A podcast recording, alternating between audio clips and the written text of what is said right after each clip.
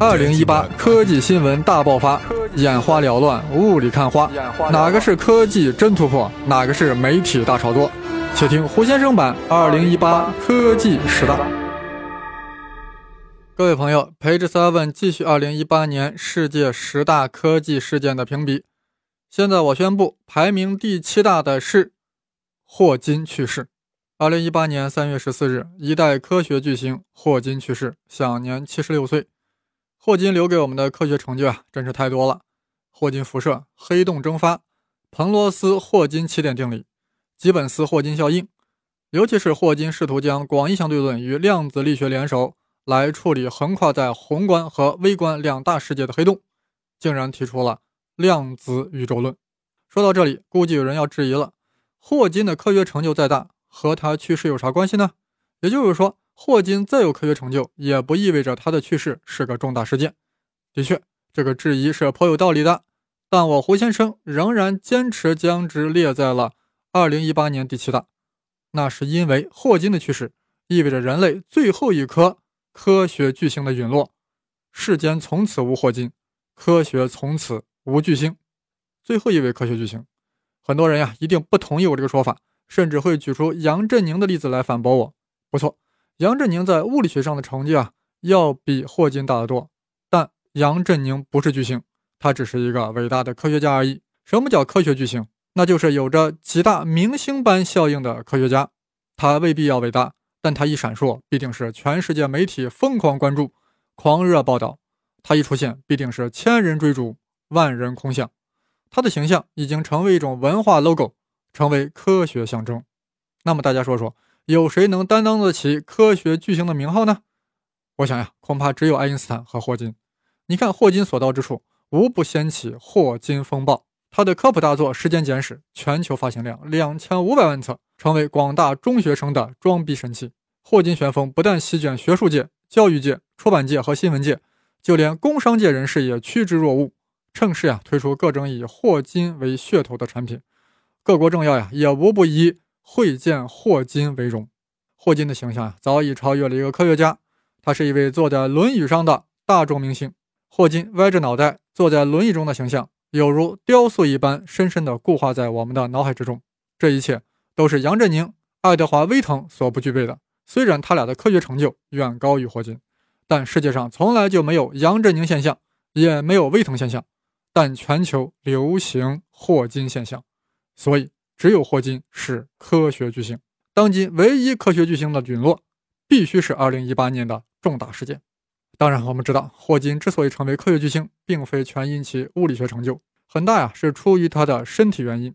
正当霍金二十岁之时，被确诊患有卢加雷氏症，全身运动神经细胞啊开始萎缩，被医生宣判只有两年寿命。从此，他的身体失去了控制，只能禁锢在轮椅上。最终还丧失了说话的功能，仅靠三根指头操作语音合成器来进行表达。就在这种情况下，他心怀宇宙，专情黑洞，摸索宇宙起点，衡量黑洞面积，同时与病魔抗争，最终享年七十六岁，创造了卢加雷氏患者的奇迹。我之所以断言霍金是最后一位科学巨星，还在于他对宇宙本源的思考颇有牛顿和爱因斯坦的风范。众所周知，科学家经常把上帝挂在嘴边，这一则是西方的传统，二则是用上帝来指代自然规律，三则呀也是最重要的。科学似乎不能解决终极问题，比如说，你说我们现在的宇宙是一百三十多亿年前的大爆炸而来的，那肯定有人会问：大爆炸以前是咋回事？爆炸物本身是哪里来的？啊，这似乎呀又要求助于上帝。牛顿就将第一推动力归因于上帝，爱因斯坦也说。我想知道上帝是如何创造了这个世界。霍金清楚，要想从科学的角度否定上帝的存在，就要用科学的方式来解决宇宙的起源、物质的起源，否则呀，只能求助于上帝。为此，霍金创立了量子宇宙学的无边界学说。他认为时空是有限而无界的，宇宙不但是自洽的，而且是自足的。它不需要上帝在宇宙初始时的第一推动，宇宙的创生和演化。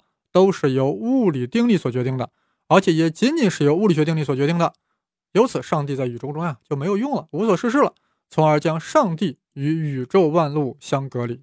科学家相信，宇宙大爆炸啊，必然是从一个起点开始的，但起点密度无穷大，不可能是真实存在，这就构成了宇宙学的最大疑难——奇性疑难。面对这个起点，霍金引入了两大杀器：无边界宇宙和虚时间。一旦引入了虚时间，宇宙中的起点顿时消散，也不需要上帝给出边界条件。尤其是宇宙在虚时间中没有创生，也没有终结，它就是一种存在。再也不需要上帝的第一推动力，虚时间真的很虚，那是用数学上的虚数来表示时间。但虚时间的引入就能解决宇宙起源的问题，因为在这个虚时间中，宇宙没有开始，没有结束，它无始无终，圆融自洽，不用麻烦上帝来创造宇宙万物。我之所以断言霍金是最后一位科学巨星，更在于他对科学哲学的思考。科学到底是什么呢？现在物理学家忙于自己的研究。根本无暇关心这种形而上的问题，但霍金对此不断思考，形成了自己的观点，提出了依赖模型。在霍金看来，科学就是人们为了便于描述、解释世界而建立的理论模型。科学是人为制造的一种工具，人们可以根据需要采用不同的理论模型，哪种模型用着方便就选用哪种。啊，这就是霍金的观点。那么，对于客观世界是否存在这一重大哲学问题，霍金的回答更是意味深长。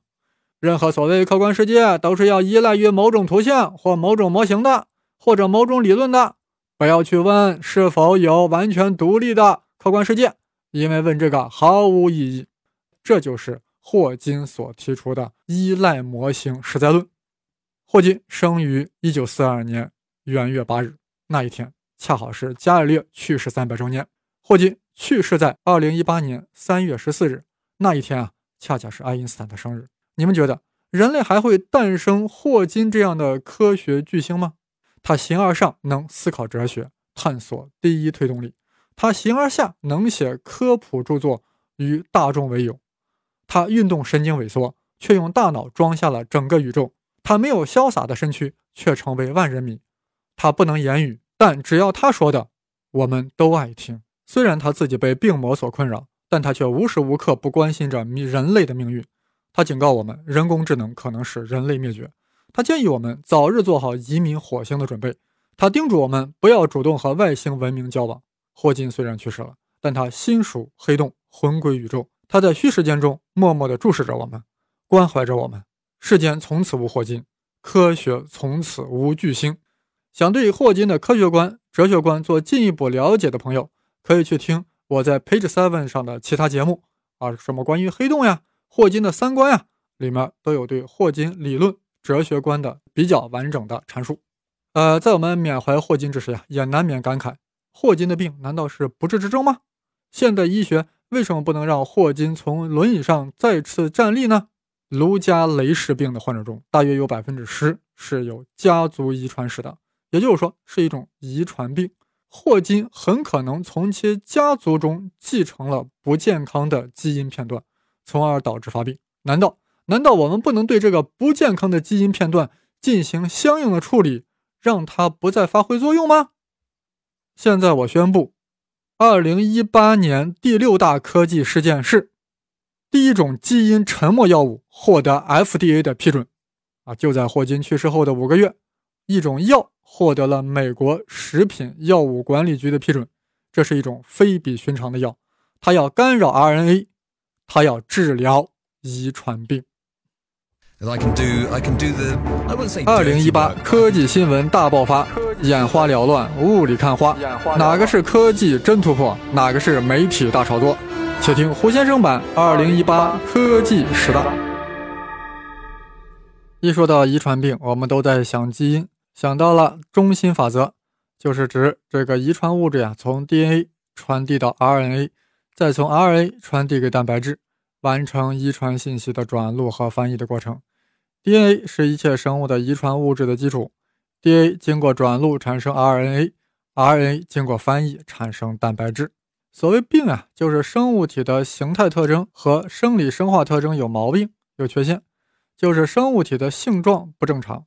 而生物的性状呀，是由蛋白质来体现的、来表现的，所以病最终就体现在了蛋白质。所谓遗传病，就是对应的那个性状的基因有问题，那段 DNA 有毛病，有毛病的 DNA 转录成为有毛病的 RNA，有毛病的 RNA 又翻译成了有毛病的蛋白质，有毛病的蛋白质对应着有毛病的性状，这就是病，而且是遗传病。有病就得治，但遗传病不好治，因为它的根子呀在 DNA 上，所以有人就会想着，干脆把这个 DNA 这个根子问题解决了。给它剪切一下，这就是贺某某的思路啊。但还有一种想法呀，就是在信息传递的通路上想法子，能否把你这个有毛病的 DNA 片段呀，不要去转录，或者有毛病的 RNA 片段不要去翻译，把你屏蔽，把你屏蔽掉，让你沉默，让你 shut up，这样遗传病不就阻止了吗？哎，这个思路成果呀，就是基因沉默药物啊。这个思路早就有，为什么直到二零一八年才上市呢？因为直到二零一八年八月十号，FDA 才批准啊，因为这是太不容易了。要想明白为何不容易，那也是不太容易。我给大家简单说说，先把这几个概念啊再强化一下：DNA 转录成为了信使 RNA，然后由转运 RNA 运来氨基酸，以信使 RNA 为模板，由核糖体啊合成肽链，然后再经过加工呀。成为了蛋白质，呃，为了阻止有毛病的基因合成蛋白质，我们就要对 RNA 进行干扰，让它不能正常工作。但这里必须要注意，基因沉默绝非人类所发明，乃是大自然的创造。基因沉默是真核生物细胞基因表达调节的一种重要手段，是为了保护自己更好的生存。比如说有外来的 DNA 侵入，病毒侵染，是吧？那必须要屏蔽它们，因为它们是外来的有害的，所以要让它们沉默。啊，又比如生物体对其内在的 DNA 信息也会加以选择进行屏蔽。拿植物来说吧，每一个植物细胞中都存有完整的遗传信息。那这个细胞是负责成为花朵的一部分呢，还是绿叶呢？还是成为根，还是茎呢？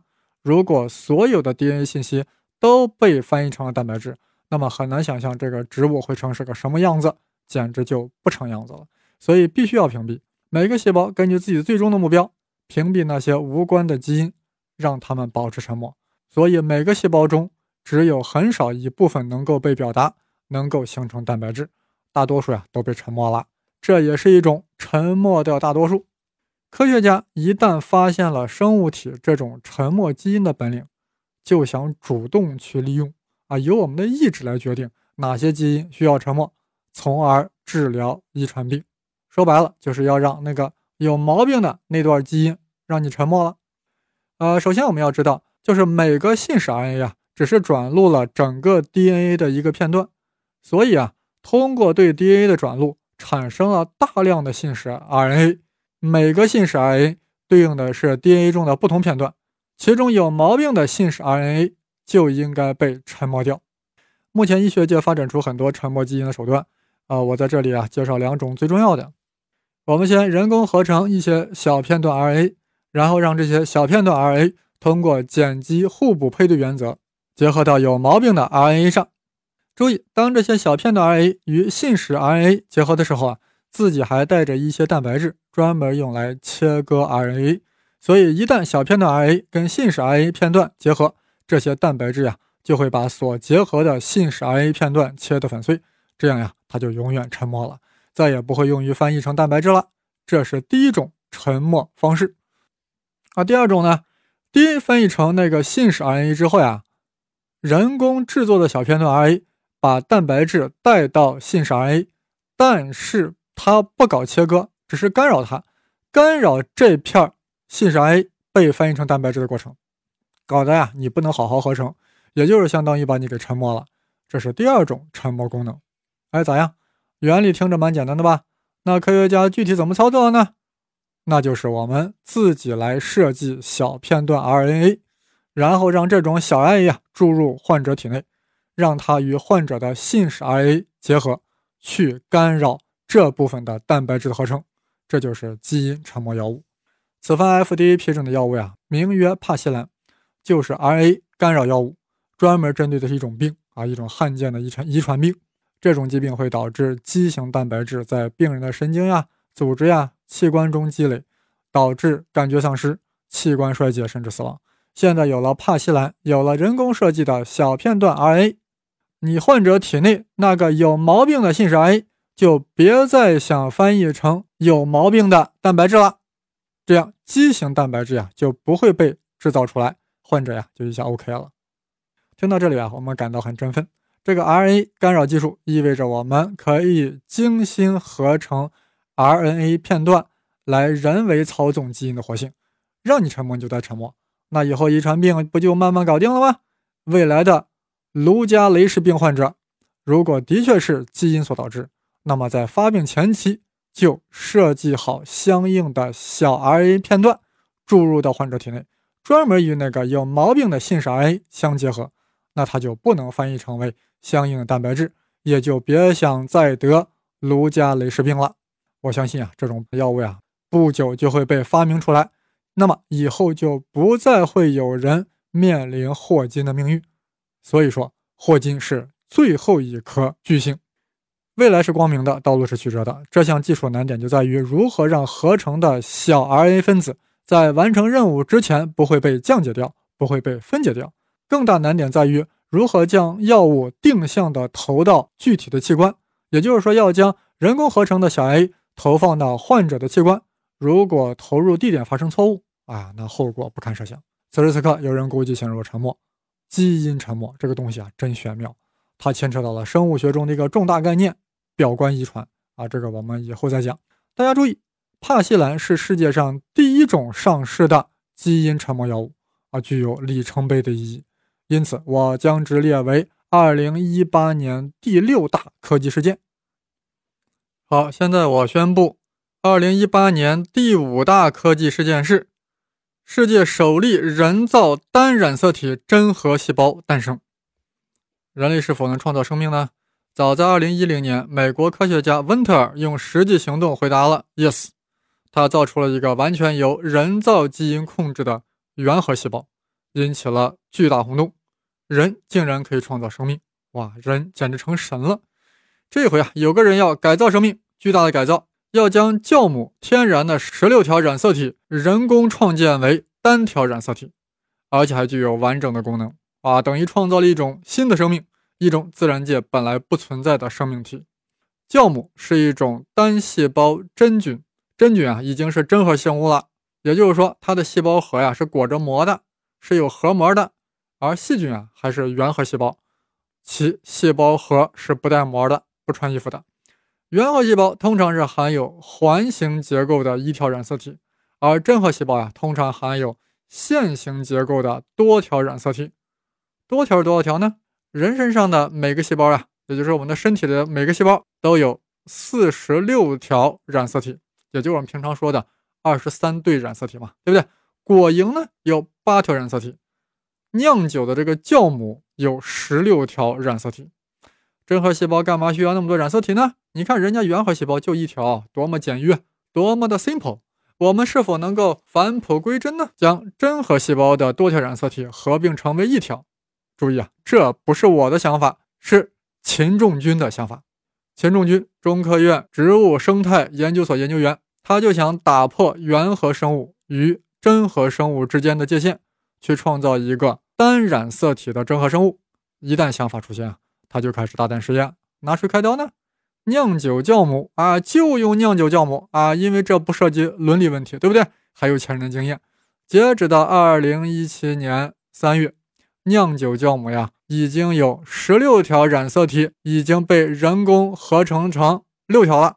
那么秦仲军要做的是，要将之进一步的融合为一条。哎呀，如何将十六条染色体融合成为一条染色体呢？那当然是要用基因编辑技术。将两条染色体的两个端粒去掉，然后再相互连接起来啊，这样反复呀进行了十五次，最终成功的创建了只有一条线形染色体的酵母。这也是国际首例人造单染色体真核细胞。这说起来很容易啊，其实有很多技术上的难题。钱仲军小组历经了四年攻关啊，当然他们怎么攻关的，我们并不关心，我们关心的是。这种单染色体的酵母还活着吗？还有正常的功能吗？还能够酿酒吗？与正常的十六条染色体的酵母有啥独特之处呢？哎，秦仲军的实验呀，一一回答了。首先，新型酵母呀，生机勃勃，没有生长缺陷，不但长相没啥区别，而且功能呀也几乎一样。哎呀，这一点好像有点令人惊讶啊，但也不奇怪。虽然十六条变成了一条，但那只是把十六条染色体上的所有遗传信息啊，都放在一条上了，一点都没落，所以长效功能呀也没变。但令人奇怪的是，十六条合为一条，这极大的改变了三维染色体的结构。按理说应该改变其功能呀，因为传统理论认为，染色体的三维结构在一定程度上决定了基因的时空表达。所以说，这个融合的成功呀，还说明了啥？说明过去对染色体三维结构与细胞功能之间的关系需要重新认识啊！染色体的结构可能。不像过去想象那么重要。秦仲军的成果当然是在《自然》上发表了。就在同一期，纽约大学 Burke 团队也在《自然》上发表了一篇论文。同一期啊，他们是将这个酵母的十六条染色体压缩到了两条，但就止于两条了。最后实在是弄不成一条了，就赶快发表了。幸亏抓紧发表了，否则就没机会了。秦仲军啊！并没有因为自己的成就躺在功劳簿上，而是继续向酵母进攻。啊，问题是已经融合成一条了，你还想怎样？难道要弄成半条吗？呃，大家还记得秦仲军的理想吧？就是要打破原核生物与真核生物之间的界限。人家原核生物呀，不但是一条染色体，而且是环形的，对不对？闭环的。而秦仲军虽然将酵母的十六条融合为了一条，但仍然是线性的。所以，秦仲军立志要把这个线性的染色体弄成环形的。于是，他将那个单条线形染色体两端的端粒敲掉，然后首尾对接，不就成环形的了吗？单条环形染色体就搞成了，一个单条环形染色体酵母就诞生了。哇，一个单条一个单条环形的染色体的真核就诞生了。秦仲军愣生生的是把一个真核生物打回到了原核生命的形式，哇，人真是太厉害了！秦仲军只是用酿酒酵母开了个头呀，那他的下一个目标会是哪个生物体呢？如果这种实验做到了哺乳动物头上，又会怎么样呢？我有点实在不敢想下去了。算了，我还是先喝口水吧，再接着排列十大。